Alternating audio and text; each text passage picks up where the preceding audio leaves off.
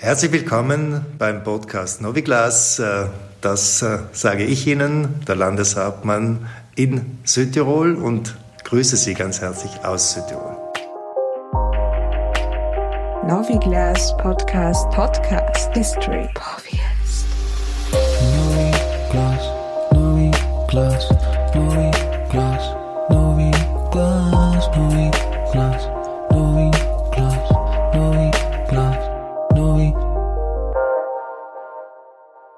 Hallo und willkommen zurück im Geschichte-Podcast hier bei Novi Glas. Heute wieder mit einer regulären Folge. Wir haben uns ja vor kurzem relativ schon mal dazwischen gehört. Aber erst einmal, hallo in das Land des Weltuntergangs nach Nikic. Was geht da ab bei dir, Michael? Ja, hallo, hallo, hallo und herzlich willkommen. Zdravi, Billy.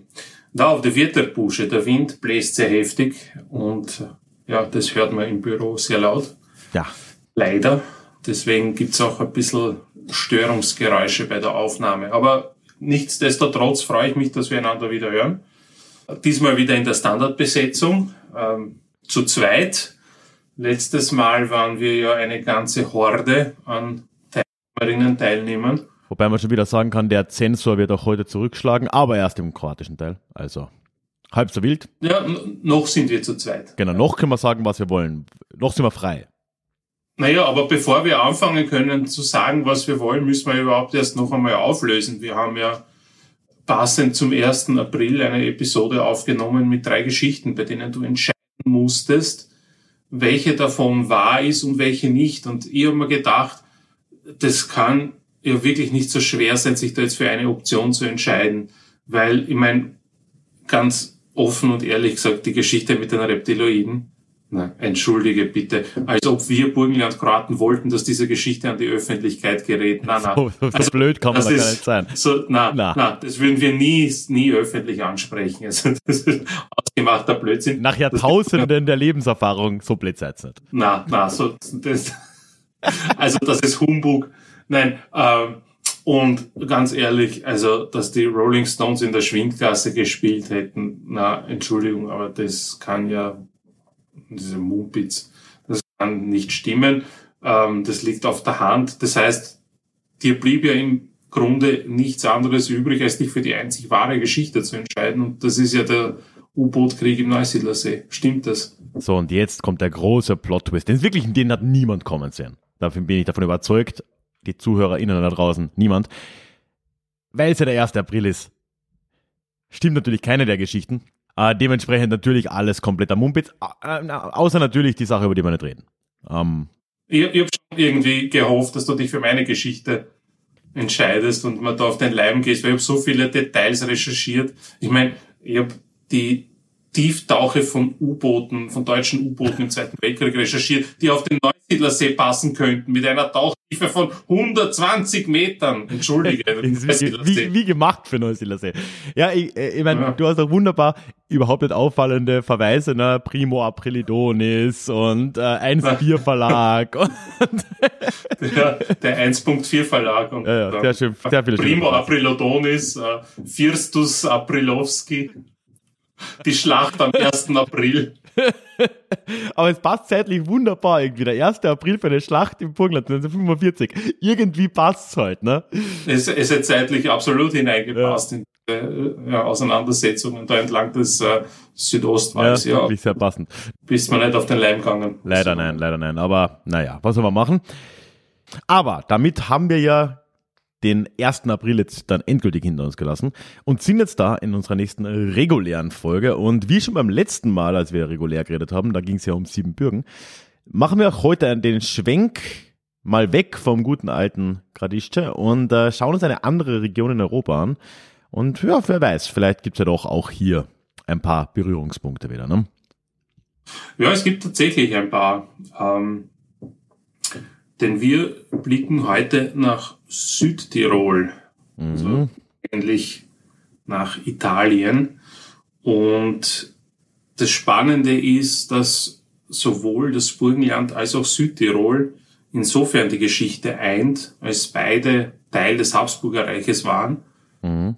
Und äh, nach äh, dem Ende des Ersten Weltkriegs ähm, in den Verträgen von Saint-Germain neu entstandenen Staaten äh, zugeteilt worden sind. Aber zu dem kommen wir noch. Oder im Fall von Italien erweiterten Staaten, ne? Ja. Erweiterten Staaten in dem Fall, ja.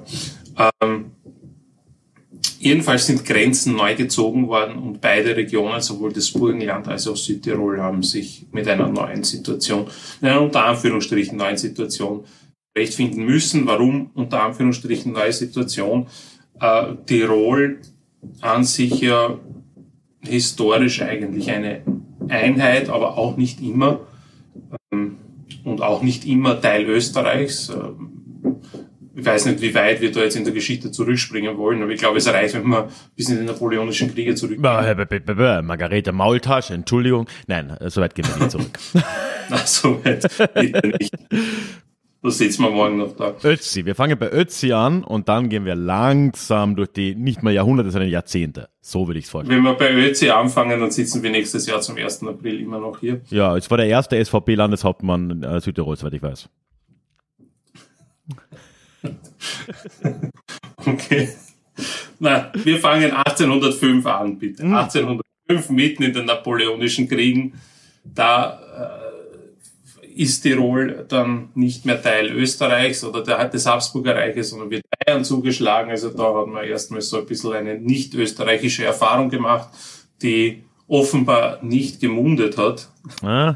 Äh, es ist ja dann zum Aufstand gekommen und Andreas Hofer, übrigens seines Zeichens auch äh, Südtiroler, mhm. ist bekanntermaßen in die Hose gegangen der Hofer ist hingerichtet worden in Mantua, das war 1810 und 1810 kommt dann also Südtirol, also der südliche Teil Tirols, erstmals in ein ja, eigentlich noch sehr junges Königreich, ins Königreich Italien. Und das ist sozusagen der Startpunkt, den wir jetzt einmal wählen wollen, um sozusagen diese Verbindung Südtirols zu Italien ähm, uns ein bisschen genauer anzusehen. Ähm, dieser, also Südtirol als Teil Italiens hat aber auch nicht lange gehalten, mhm. ganze drei Jahre. Das war das napoleonische italienische Königreich quasi, ne? und irgendein Bruder von, richtig. von, von Napoleon himself. Richtig, richtig. Das war ein, ein, ein sehr kurzlebiges Experiment. Äh, wie gesagt, nur drei Jahre bei 1813 ist es dann wieder Teil des Kaisertums Österreich und ist auch eigentlich ein sehr junges Kaisertum, wenn wir es so sehen wollen, weil das ist ja auch erst 1804 ja. äh, entstanden. Da ist das Heilige Römische Reich quasi aufgelöst worden und im Kaisertum Österreich aufgegangen. Ähm, und jedenfalls also wieder Teil des Habsburger Reichs ist es dann definitiv geworden 1815 beim äh, im Zuge des Wiener Kongresses so, und dann ist eigentlich lange Zeit nichts passiert. Wobei nichts ähm, heißt, dass wir die üblichen Tendenzen, die wir im 19. Jahrhundert haben, auch in, in Tirol beobachten können. Also der Nationalismus nimmt äh, zu. Ja. Wobei ähm, das ganz interessant ist. Also du erlebst schon im 19. Jahrhundert so eine Art Bipolarität, wenn wir das so bezeichnen wollen, in Südtirol Deutsch, Italienisch, also ähm, im Falle von Italien natürlich das Risorgimento ja. äh, befeuert. Das wirst du wahrscheinlich äh, eh auch kennen. Ja, der Versuch, alle italienischsprachigen Gebiete, oder die man gerne gehabt hätte, dass sie trotzdem zu Italien kommen, halt zu vereinen. Ne? Auch in Dalmatien eine ganz große Rolle gespielt, ne? wenn wir uns da dem kroatischen Richtig, richtig. Ja. Dalmatien und äh, die auch, ne? adriatische Küste ja.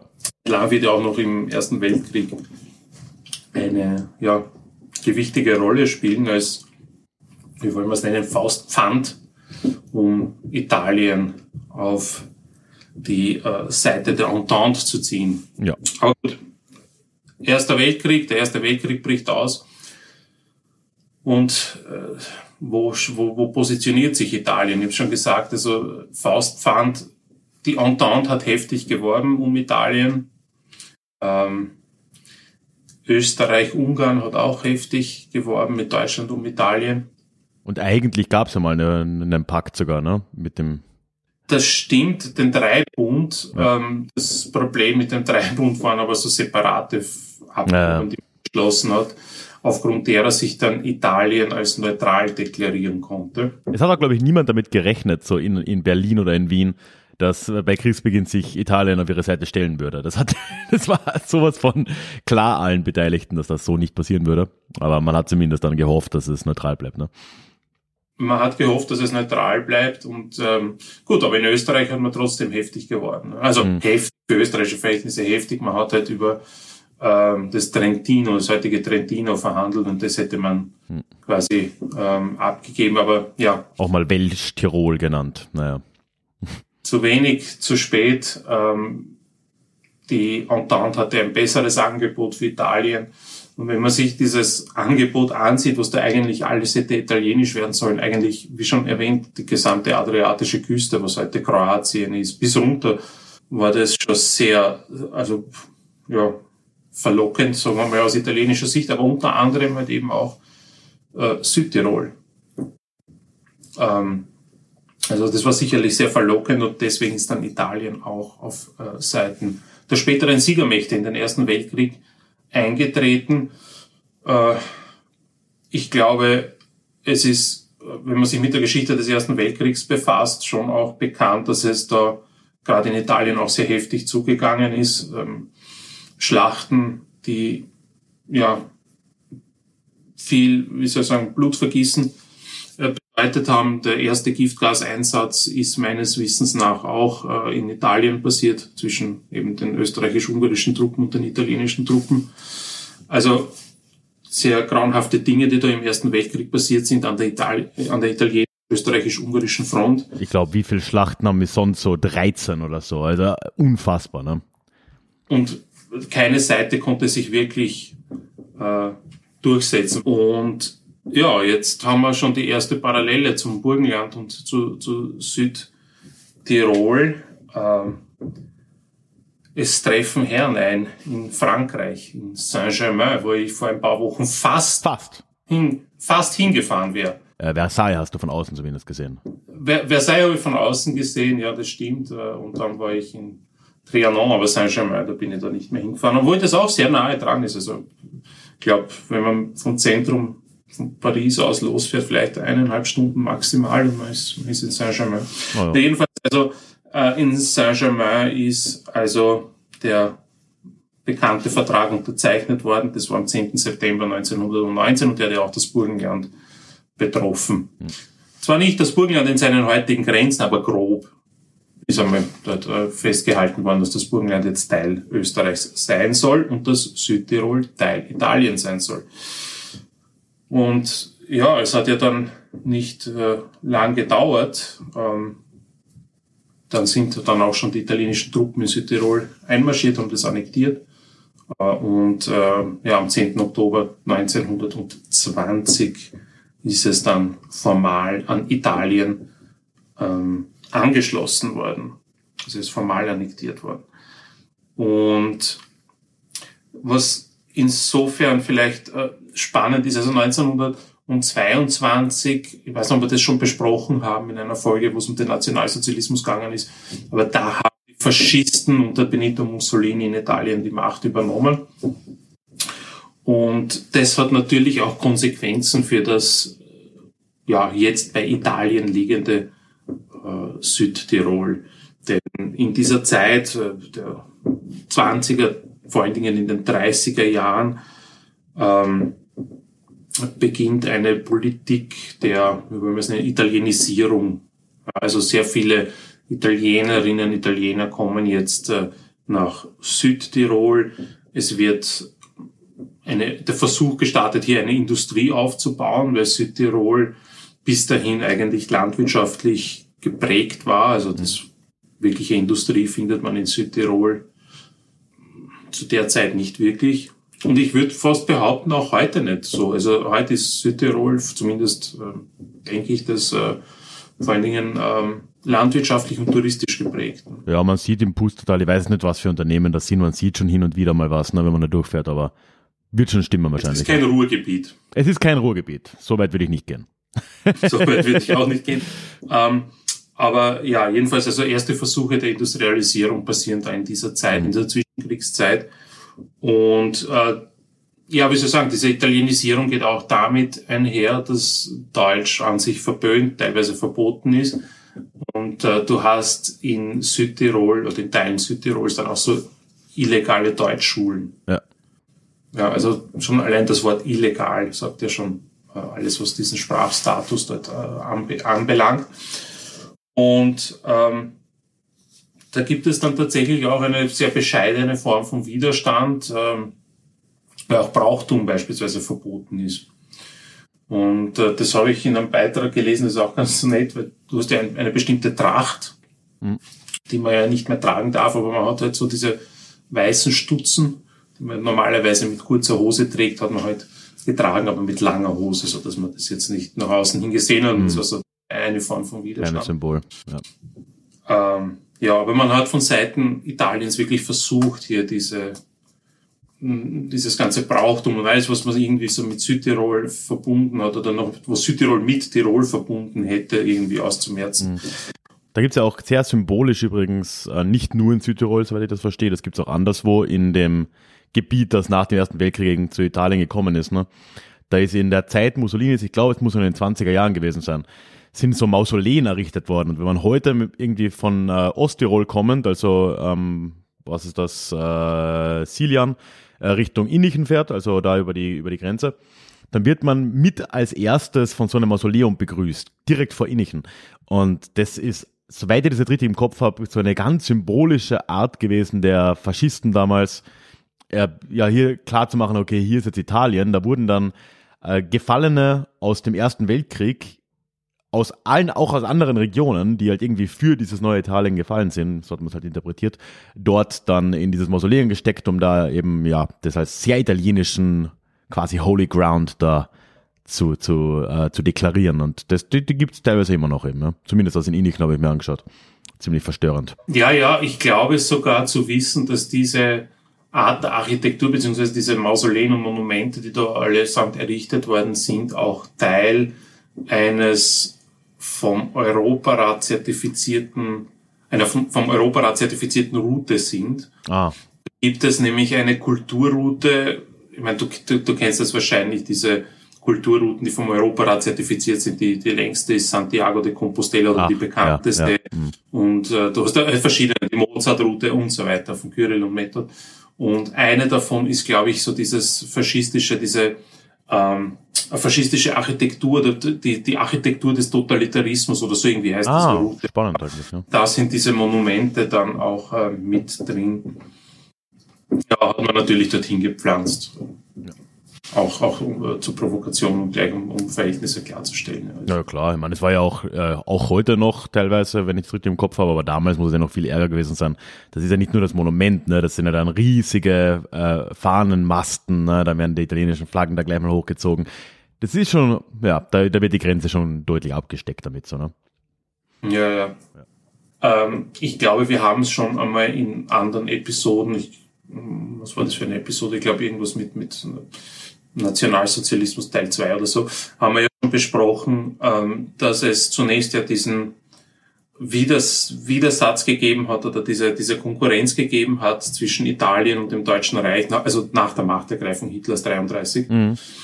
Ähm, und dass Italien ja zunächst noch eigentlich sehr potent war in der Gegend und auch als Schutzmacht des austrofaschistischen Österreich aufgetreten ist sich dann aber sukzessive verzettelt hat in Abessinien und äh, dieses koloniale Experiment in die Hose gegangen ist und sich dadurch bedingt dann auch Hitler, also Mussolini sich Hitler annähern musste.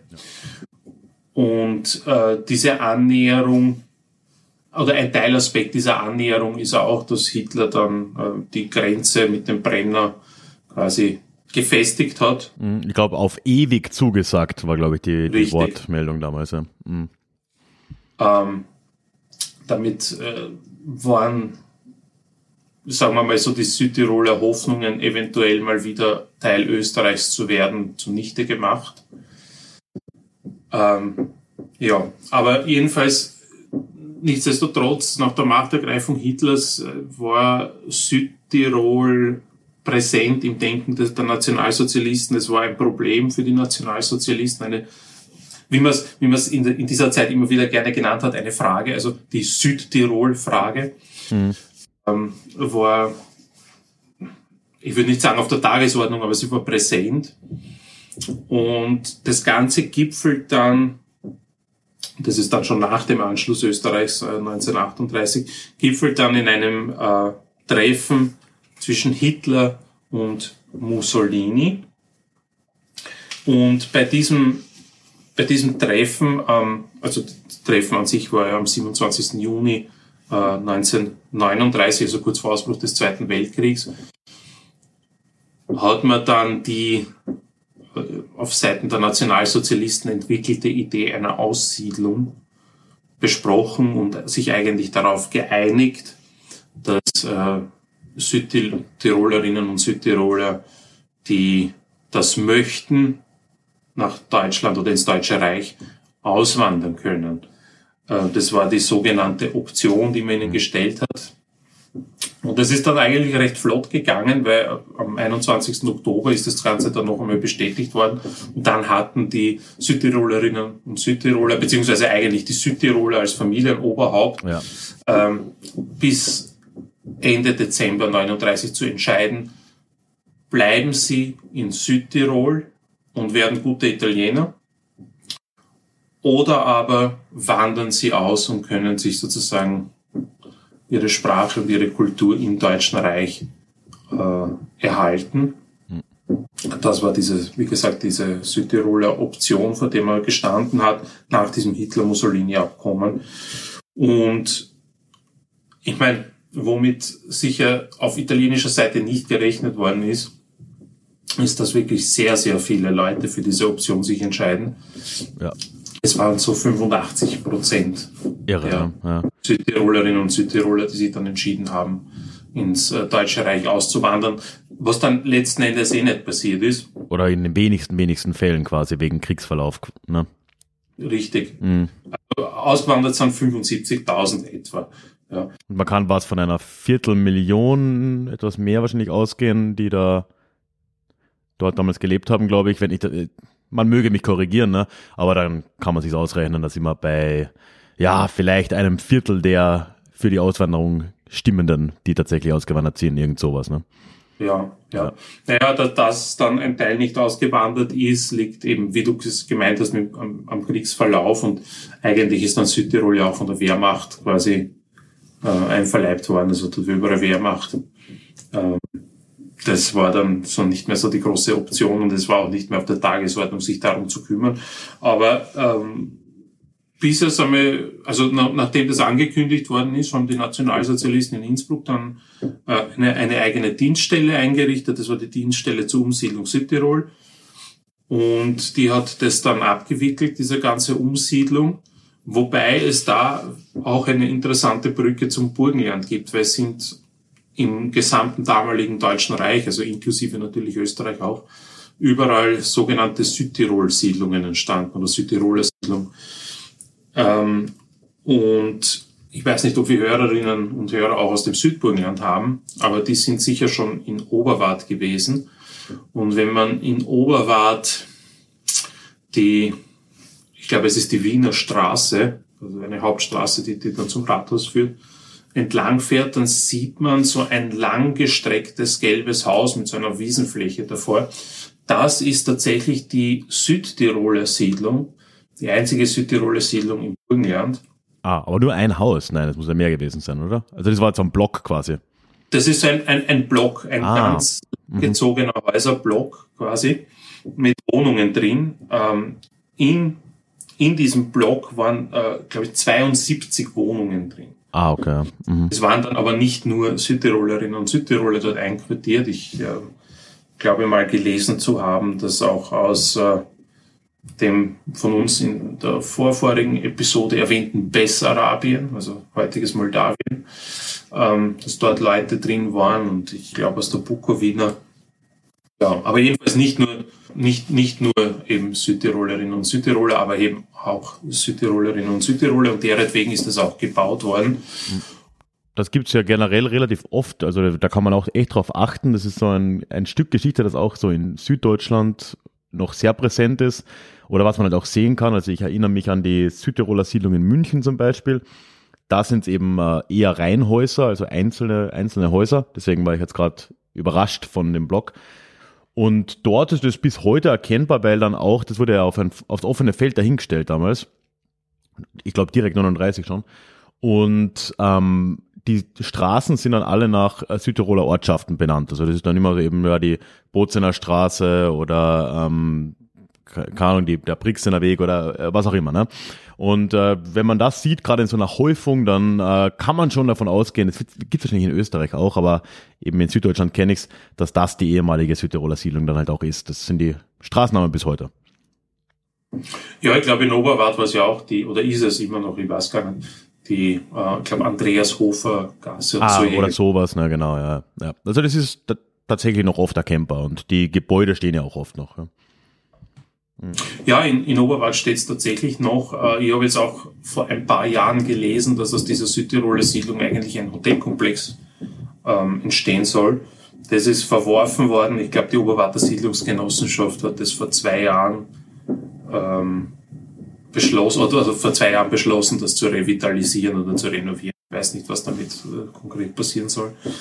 Ähm, aber ja, es steht noch und es ist eigentlich in einem guten Zustand. Wobei mit Oberwart das eine eigene Geschichte ist, äh, die ich da an der Stelle gerne nicht nur für mich behalten möchte, weil der Ort, an dem diese Südtiroler Siedlung in Oberwart steht, eigentlich ein äh, Grund ist, auf dem, wie soll man sagen, ein, ein Sägewerk einmal bestanden ah, hat. Und das -hmm. war ein äh, Sägewerk ein jüdisches Sägewerk in Oberwart. Das war das Sägewerk von Samuel Schlenger, der äh, ursprünglich noch in Stadt Schleining, wo wir ja waren mit der, mit der Landesausstellung. Mhm. Gibt es auch eine Folge? Ja. Dort hat es eine, eine sehr, wie soll man sagen, orthodoxe jüdische Gemeinde gegeben, aber liberalere Jüdinnen und Juden sind so gegen Ende des 19., Anfang des 20. Jahrhunderts sukzessive nach Oberwart ausgewandert und haben dort eine, eine eigene äh, jüdische Gemeinde gegründet. Mhm. Und äh, einer von ihnen war der Samuel Schlenger.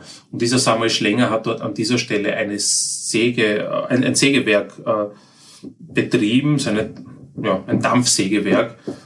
Und war tatsächlich auch eines der wenigen, einer der wenigen größeren Betriebe in Oberwart seinerzeit. Und das ist arisiert worden.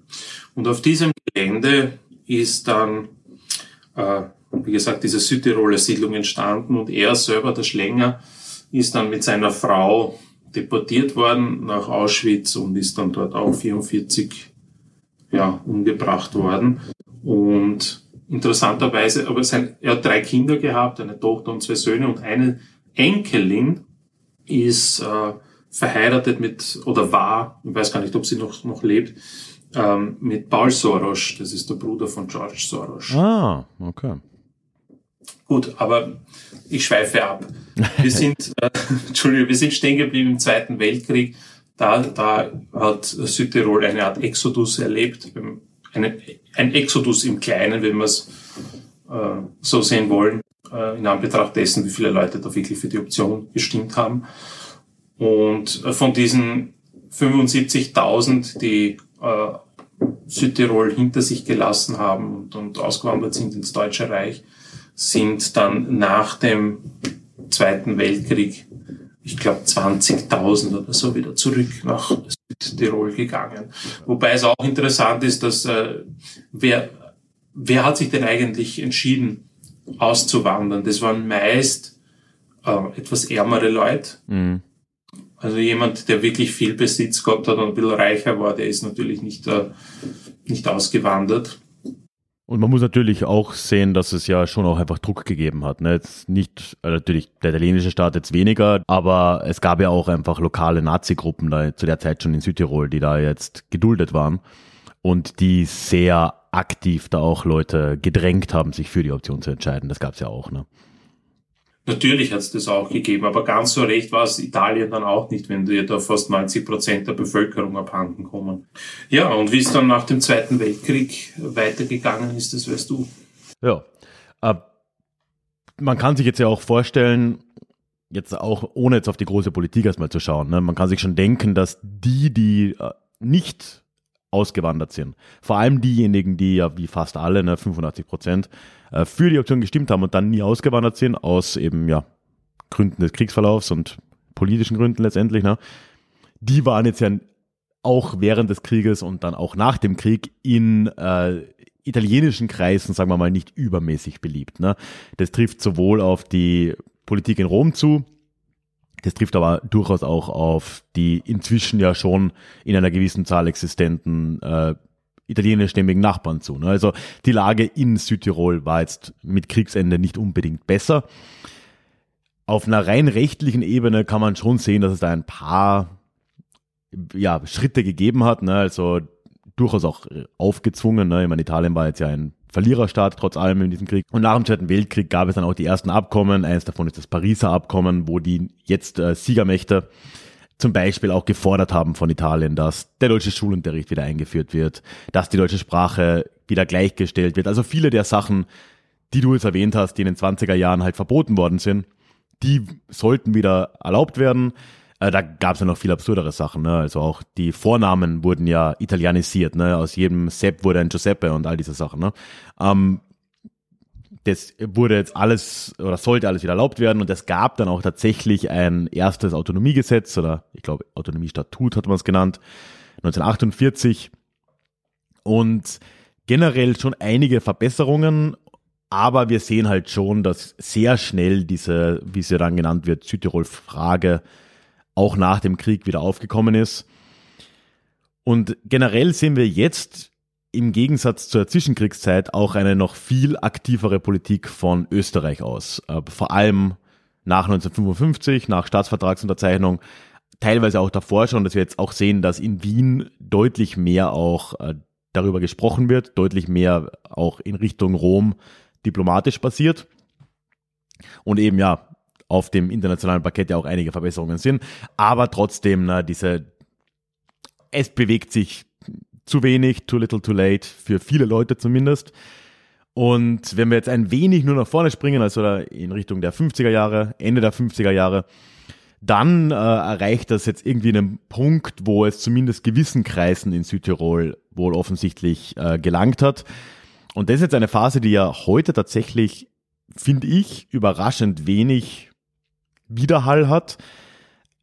Es ist vielleicht bekannt, wenn man sich ein bisschen mit Geschichte beschäftigt, aber gar nicht so, dass ja die gesamten 60er Jahre jetzt eine Zeit des Terrors in Südtirol werden und ähm, da wirklich jetzt zu einigen, einigen Anschlägen kommt und die vor allem von einer Gruppe ausgeführt werden, die sich Befreiungsausschuss Südtirol nennt, BAS oder BAS oder wie auch immer man es nennen will. Anfänglich äh, unter der Führung von äh, Sepp Kerschbaumer, der da ja, eine gewisse, einen gewissen Kultstatus auch äh, dadurch erlangt hat und heute zumindest in Südtirol auch einigermaßen äh, bekannt ist. Und ich will jetzt nicht im Detail darauf eingehen, was da alles äh, abgegangen ist, ne, oder was dieser Befreiungsausschuss äh, Südtirol an Einzelaktionen gemacht hat. Im Prinzip haben wir da so zwei Phasen. Das fängt in den späten 50er Jahren an und geht die gesamten 60er Jahre durch und im Endeffekt kann man sagen, das radikalisiert sich zunehmend von Anfang an auch mit enger Verwebung mit Österreich beziehungsweise mit Nordtirol. Ähm, die gesamten Waffen, die dann da gebraucht werden, sowohl Schusswaffen als auch äh, vor allem Sprengstoff, wurde zu einem guten Teil aus Nordtirol reingeschmuggelt nach Italien, nach Südtirol, oft auch von ja, Privatpersonen, kann man sagen, die da eben vom entweder zum Befreiungsausschuss sich auch zählten oder von dem irgendwie halt da ähm, angeheuert wurden. Und da gibt's irre Geschichten. Also es gibt auch eine ORF-Dokumentation. Ich habe den Titel jetzt nicht mehr parat.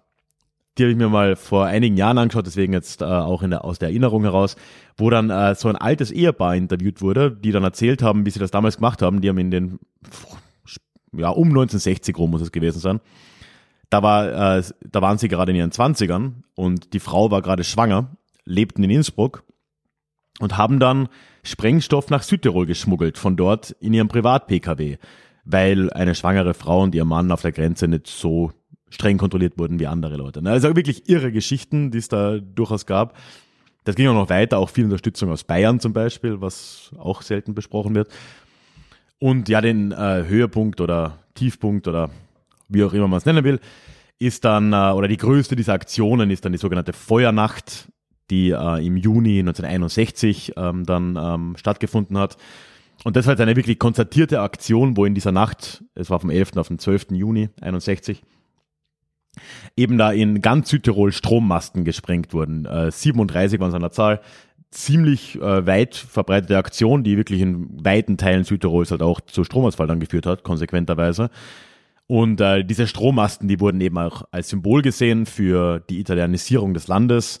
Die waren zu guten Teilen für die neuen Industriebetriebe ähm, gedacht oder waren halt quasi Zuliefer, Stromzuliefer ähm, Strecken für diese Industriebetriebe, wo zu einem großen Teil seit den 20er und 30er Jahren äh, Menschen aus dem südlicheren Italien ja angeheuert wurden, um da zu arbeiten. Dagegen wurde jetzt vorgegangen und natürlich war die Idee, wie oft bei terroristischen Anschlägen, äh, Aufmerksamkeit für die Sache zu gewinnen, was ja auch äh, durchaus zu dem Teil funktioniert hat. Es gab tatsächlich ein Todesopfer äh, bei diesen, äh, in dieser Feuernacht mehr oder weniger zufällig, äh, weil halt ja da ein, ein, ein Wachmann halt das äh, auch gesehen hat. Ähm, ja, war, würde nicht der letzte sein. Ne? Und generell habe ich ja schon gesagt, von hier radikalisiert sich die Lage eigentlich zunehmend. Als Reaktion auf diese sogenannte Feuernacht kommt es zu einer de facto militärischen Besetzung Südtirols durch äh, italienische Seite. Ähm, das, also da wurden wirklich tausendfach Soldaten äh, in, den, in den Norden transferiert und Kasernen hochgezogen und Militärlager und ja, also wirklich eine enorme Verfolgungswelle äh, geht da jetzt von sich. Und all das ähm, hat auch Italien nicht unbedingt gut dastehen lassen am internationalen Parkett, äh, weil äh, da auch glaubwürdige Berichte beziehungsweise inzwischen bestätigte Berichte von Folter die Runde gemacht haben. Und man kann sich dann schon denken, dass die 60er Jahre dann auch äh, ja, infolgedessen einerseits tatsächlich mehr Aufmerksamkeit für die Sache gebracht haben, international, vor allem auch in Wien, aber auch anderswo. Und andererseits in dem äh, in diesem Befreiungsausschuss im Bass zu immer mehr äh, radikalen Stimmen auch geführt haben. Und gerade auch dieser schon erwähnte Sepp Kerschbaumer ist nach der Feuernacht, wo er auch festgenommen wurde, ähm, dann abgelöst worden von radikaleren Kräften. Ne? Und es gibt zwar nun tatsächlich auch viel aktivere Verhandlungen, also in den 60er Jahren, Österreich ist inzwischen unabhängig, neutraler Staat, tritt in Verhandlungen mit Italien ein. Es geht da auch tatsächlich was voran, langsam aber doch, ne, aber halt vielen Leuten inzwischen viel zu langsam, scheinbar. Und äh, ja, in äh, den gesamten 60er Jahren führt dieser Rest des Bass, also der, der, der radikalisierte Rest oder der zunehmend radikalisierte Rest, immer brutalere Attentate auch durch. Es wird immer weniger Rücksicht auf Menschenleben genommen, was gerade unter Kerschbaumer davor schon noch immer die Devise war, so hat man das sagen kann. Und ja, im Verlauf der vor allem zweiten Hälfte der 60er Jahre, aber eigentlich auch danach noch, das geht, die letzten Todesopfer des Bass in den 80er Jahren erst. Insgesamt haben wir hier um die 300 Anschläge und mit der Zeit auch immer gezielter auf Menschen, also auf Vertreter der italienischen Staatsmacht, vor allem Polizisten, Armeeangehörige. Und es ist gar nicht so ganz klar zu sagen, wie viele Tote dem äh, diesen, diesen Attentaten oder dem Bass allgemein zuzurechnen sind. Aber zumindest sind äh, 15 italienische Polizisten dem zum Opfer gefallen über die Jahre. Vier Bassleute sind auch gestorben, mindestens, und zwei Zivilisten. Also das sind dann 21 Tote. Ähm, den ersten schon mitgezählt von der Feuernacht. Aber tatsächlich ist es gar nicht so klar zu sagen, weil nicht immer klar ist, ob der Bass an einer Aktion involviert war oder nicht. Ne? Naja, ähm, spannend ist, dass das halt, glaube ich, so in der, zumindest in unserer Generation de facto eigentlich untergegangen ist. Das ähm, weiß, ich glaube, kaum jemand weiß genaueres darüber. Äh, wenn man von Terrorismus spricht, dann ist, denke ich, in den letzten Jahren vielleicht auch eben mit diversen cineastischen Umsetzungen in erster Linie die RAF in, in den Fokus des Terrorismus im deutschsprachigen Raum geraten. Ähm, und in Österreich Ja, natürlich. In Österreich war ja die RAF auch, auch aktiv. Das ist dann, ich glaube, das überlagert dann auch den, den Terrorismus, der in Südtirol stattgefunden hat. Wobei, ähm, lustiges, na, Bonbon, würde ich nicht sagen, aber es ist eine, eine, eine Fußnote zur RAF-Aktivität in Österreich. Ähm, kennst du die Waltraud Bog? Nein. Das war eine ja, RAF-Aktivistin oder ich weiß nicht, wollen wir sie Aktivistin nennen, ähm, die ähm, in Österreich im Gefängnis gesessen ist. Und die war beteiligt an der Entführung des Strumpfkönigs, also Walter Palmers, der ist ja entführt worden. Ah ja, ja. Und da ist dann äh, Lösegeld äh, erpresst worden. Und sie ist im Zuge dessen äh, gefangen genommen worden. Und da war ich mal bei einem, ach, ich glaube, es war Kabarettabend mit Florian Schäuber, der das mal so lustig dargelegt hat, wie man das in Österreich geregelt hat, weil in Deutschland hat es ja ähm, eine sehr lebhafte Debatte darüber gegeben, ob die in Hungerstreik getretenen RAF-Häftlinge zwangsernährt werden sollten oder nicht. Und in Österreich war es scheinbar so, dass diese Waltraud Bog, die ja auch in den Hungerstreik getreten ist, äh, in einer Zelle, in eine Zelle versetzt worden ist mit einer etwas korpulenteren Dame. Und äh, sie hat ihren Hungerstreik gemacht, aber diese Dame, die mit ihr in der Zelle war, die durfte sich den ganzen Tag bestellen, was auch immer sie zu essen haben wollte. Nein. Und in Österreich dieser Hungerstreik, Frau Bog wirklich sehr, sehr kurz. Oh wow. Ja, ist eine ganz andere Form der psychologischen äh, Folter, ne? Ja. Aber ich glaube, so eben diese Geschichte mit, mit, mit RAF, die hat einfach in Österreich wirklich vieles von dem, was in Südtirol ähm, vorgegangen ist, überlagert und äh, irgendwie so auch aus dem kollektiven Gedächtnis an den Rand gedrängt. Und das ist, glaube ich, wirklich so der Fokus 60er, 70er Jahre Terrorismus oder bis in die 80er Jahre ist immer noch besetzt mit RAF. Und da gibt's keinen Platz für die Bass oder was auch immer. Und ich würde auch sagen, das ist ein tieferer Trend, wo ja gerade ich glaube, das kann man schon unterstellen, auch wenn ich da jetzt nicht die Belege dafür habe, ne, dass ja äh, gerade Polizeistellen auch immer noch in diesem Umdenken ein bisschen äh, Schwierigkeiten haben, weil Terrorismus, der jetzt nicht irgendwie aus dem Ausland kam, wegen dieser Zeit, wegen der RAF ja sehr lange als linkes Phänomen gesehen wurde. Und dieses äh, klassische auf dem rechten Auge blind, das trifft ja auch hierzu, weil äh, die BAS jetzt nicht in allen Fällen, ne? aber zum Beispiel gab es da doch einige Verwirrungen auch zu rechtsradikalen Kreisen aus der BAS raus, gerade in Süddeutschland, in den Unterstützerkreisen. Das waren einige auch äh, offene Neonazis darunter. Das heißt, äh, das fällt darunter natürlich, ne, das kann man viel weiter fassen, auch so Dinge wie das äh, Oktoberfestattentat Anfang der 80er Jahre, das hat man nicht kommen sehen, weil Terrorismus hat von links zu kommen. Ne? Und das war, war in der Zeit ja nicht nur die RAF, ne? die ETA war ja auch irgendwo, ja, links einzuordnen, schätze ich mal.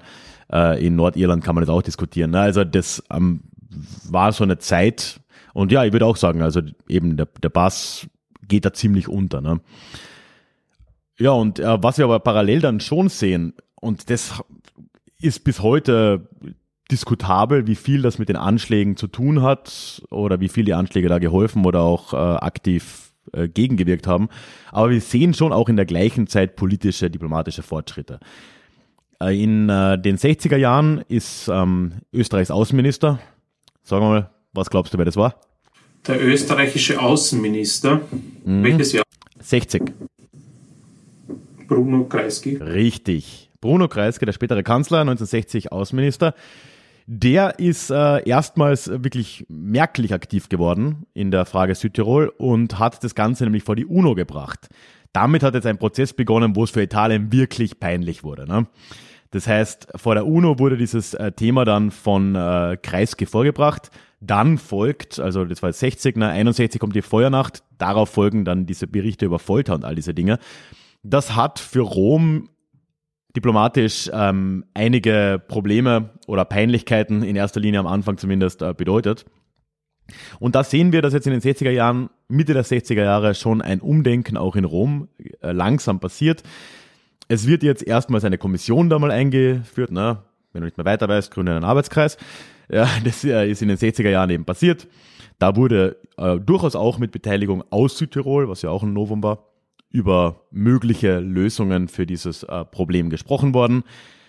ja, Mitte der 60er beginnt das, es dauert dann, ne, bis Ende der 60er werden Vorschläge gemacht.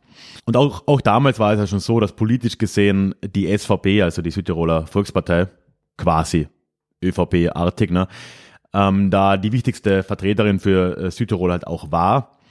Die haben dann, äh, waren auch beteiligt an diesen Sachen. Auch Österreich war da eben, wie gesagt, beteiligt.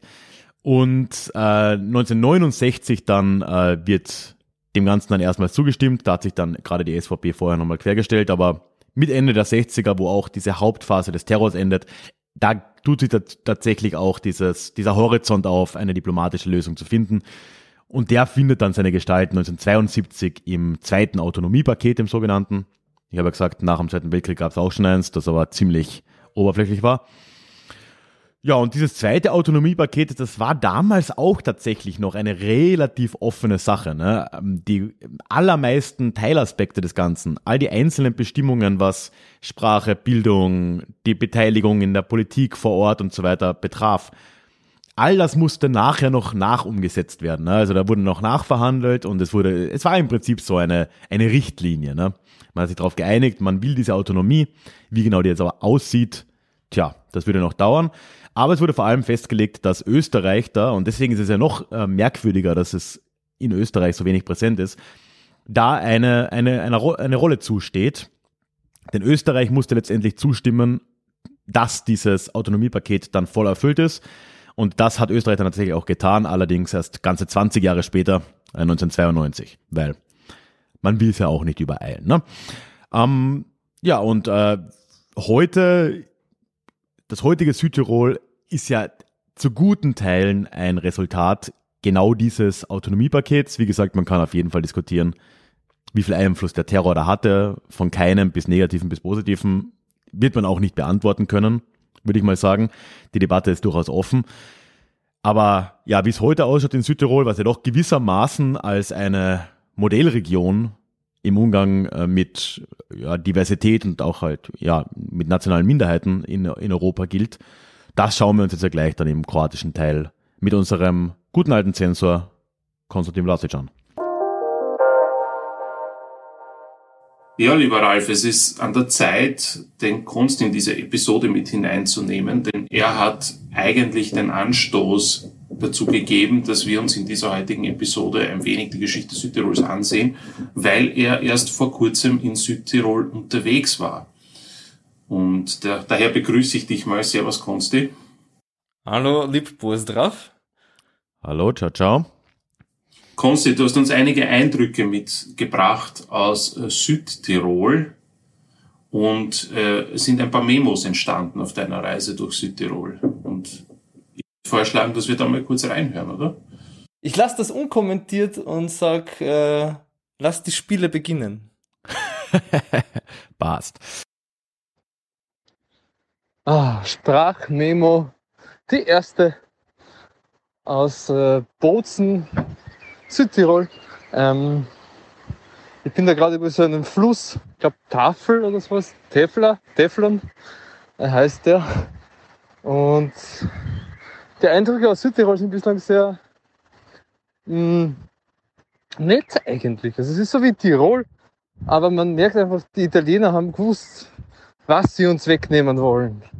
Also es ist irgendwie eine Spur schöner, die Leute sind netter, es gibt italienische Speisen rundum, also die Küche ist auf jeden Fall, äh, oder das hoffe ich jetzt fürs Abendessen, atemberaubend.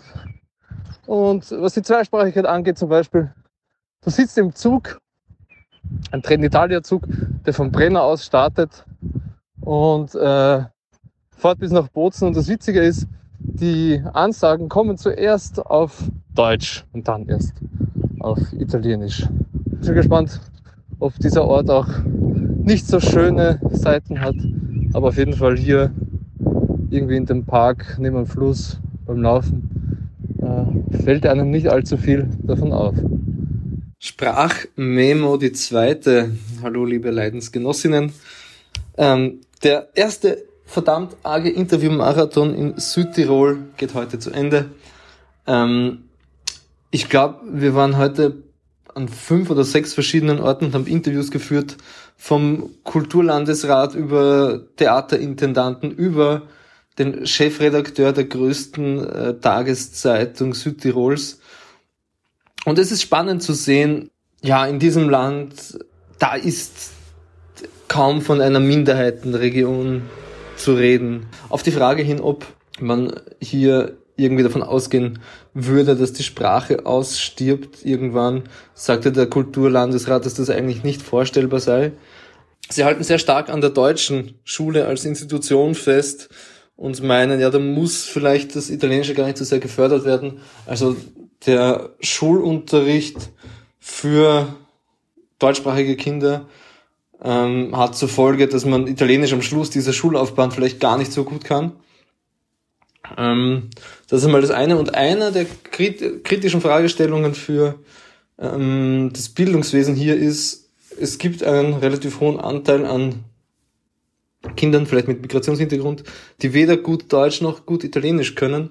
Und scheinbar versuchen sich gerade, und das ist eine große, eine große Diskussion, versuchen sich auch die deutschen Schulen dagegen zu wehren, dass Kinder, die überhaupt keinen, keinen äh, Deutschzugang haben, auf diese Schule aufgenommen werden. Ansonsten würde ich sagen, es ist halt so, so minderheitenmäßig eine heile Welt. Und ein Ding, das mir noch aufgefallen ist aus dem Theater, also das Theater besteht aus zwei Einheiten, ein italienisches Theater und die Vereinigten Bühnen, die ein deutschsprachiges Theater sind und gar nicht so vereinigt sind mit dem italienischen Part von dem Theater. Also es gibt sehr, sehr, sehr viele doppelte Strukturen, ähm, die aufgeteilt sind je nach Sprache. Und ich bin mir nicht sicher, aber ich glaube, der Kulturlandesrat, der für die deutschsprachige Bevölkerung zuständig ist, ich glaube, da gibt's auch für Südtirol dann ein Pendant, das zuständig ist für die italienischsprachigen. Sprachmemo. Ich gehe gerade über den Bozener Hauptplatz. Äh, Walterplatz heißt der. Und vorher hatten wir ein Interview mit dem Landeshauptmann und mit dem Vize-Landeshauptmann. Ähm, Vize-Landeshauptmann spannend, weil der eigentlich von der ladinischen Minderheit ist. Das ist die, deren Sprache eigentlich bedroht ist. Also die deutsche Sprache, da kümmert sich eigentlich keiner darum, dass die aussterben könnte. Äh, viel eher ist es das Latinische, aber sie versuchen mit brauchbaren Initiativen und Programmen zu künstlicher Intelligenz irgendwie so ein bisschen mitzuhalten mit der Digitalisierung. Und das ist auf jeden Fall spannend zu sehen. Auf der anderen Seite, im Bozen ist Latinisch kaum präsent. Es sind, wenn ich richtig informiert bin, drei Täler, wo das gesprochen wird. Äh, und da gibt es dann tatsächlich auch dreisprachige Ortstafeln. Und bei jeder Volkszählung ähm, gibt es alle zehn Jahre, muss man angeben, welche Sprache man spricht oder zu welcher Sprache man sich bekennt. Und je nachdem, was da rauskommt, so wird auch auf der Ortstafel die Reihung der Sprachen sein. Also zuerst dann das ladinische Wort, dann das deutsche und dann das italienische. Also gar nicht so unspannend die ladinische Lösung. Ähm, ansonsten, was man mitkriegt, und das ist jetzt der letzte Termin, äh, zu dem ich noch gehe, wir gehen zu Salto, das ist ein Magazin, das mehrsprachig erscheint online. Und die bekommen vom großen Medienhaus Athesia gerade so eine eigentlich existenzbedrohende äh, Klage angedroht. Ähm, also es gibt ein furchtbares Zeitungsmonopol in Südtirol. Und ja, ich glaube, das, was Novi Glas leistet, ähm, also leisten möchte, macht zu einem gewissen Grad auch Salto in Südtirol. Also vielleicht schaut euch mal die Homepage von denen an. Alright, und hier im Hintergrund hört man eh gerade was noch Bella Ciao. Jetzt ist eine andere Melodie, die der Trompeter spielt. Lip dann! Ada, mi smo v hrvatskem delu, zdravi bili v hrvatskem delu. Uh, dragi konsti, kot sem bil, sada predtem rekel, si ti sad bil v Južnom Tirolu in mi smo sada čuli neki memo. Um, ali povide, zač si ti bil tote in čo si doživio? Poznate vi žurnalista Klausa Gatterera? Da, nekako. Komisch, ali, uh, ne, Klaus... ne, ne Peršunski, ali da. ali ste ga poznali? Also, on je bil on je bil eden um, eben žurnalist iz Južnoga Tirola, ki je onda, mislim, jako veliku karijeru načinio pred svim pod ORF-a. Um, I on je imao se nek, tako neki, neku blizinu manjinam. Um, a onda kada uopće nije bilo seksi se baviti s tim. Also to pa onda kada je počeo tako televizijski irgendwie spametan, ja, žurnalizam zapravo. 70 godina. Da, to tako čega. Da. I um, postoji Klaus Gattera nagrada, ko uh, mislim dodeluje ORF, pak Südtirol ali tako. A Gattera ima isto jedan Jugendpreis. Also jedan, jedno, um, to je jedna nagrada za, za, za mlade novinare. A to je postojala tako na kooperacija, kada su školari iz Južnoga Tirola došli birč, a žurnalisti, ki delajo za tako manjinske medije, su nje pratili. To je teh pa je bil ORF ali naprimer isto Novi glas. A, moje potovanje sa tamo je bil kvazi ta um, ja, retur kuće zapravo. Also mi smo bili onda pozvani uh, put u, u Južni Tirol, pa kdo te upoznat, jako različne a, aktere, od eben zemalskega poglavara do ljudi, ki so, ki delajo za medije, um, ki delajo dvojezičen teater in tako dalje. Um, genau, a to je za mene isto bilo pa prvi put, da sem išel onda isto v, v Južni Tirol. Also jaz sem imel prek jen neke kontakte, ali to je, ti so malo zaspali, uh, sada sem bil onda po prvi put onda, pa si pogledal tu, tu celu situacijo. A ter sad si si onda pogledal tu cijelu situaciju, ter kakova je situacija? Ja, zapravo ti ne preveč od toga uptiš, da je to tako manjinski svit. Mm. Also, um, jedna stvar je talijanski varuši ili varuši v, v Južnem Ti- Tirolu so pred svim uh, talijanski, a naokolo sela pa tako dalje ili, ili manje, manje varuši su pretežno nimško govoreči. Also, ta, ta manjinski odnos se ne gonc tako, also ti, ne znam, to zapravo ni, ni niko na ugradišču. Um, a jedino kada bi se znam da malo bolje videlo to, ali to te nisam bil, eh, su tije doline kada živu ladinci. Da, to, to je druga stvar. Da. Ali to sam isto rekao u, u zadnjem sprachmemu, da to te zapravo imaš isto, na primjer, znadu točno koliko ladince vje, kad se svaki put moraš deklarirat uh, za svoj jezik. Mhm. Če se tiče brojev, su, znam da malo manje nek su gradiščanski Hrvati, za oko 20 tisoč uh, ladincev je, ali ti imaš sanktiv tako čega kot no, manjinski proporc.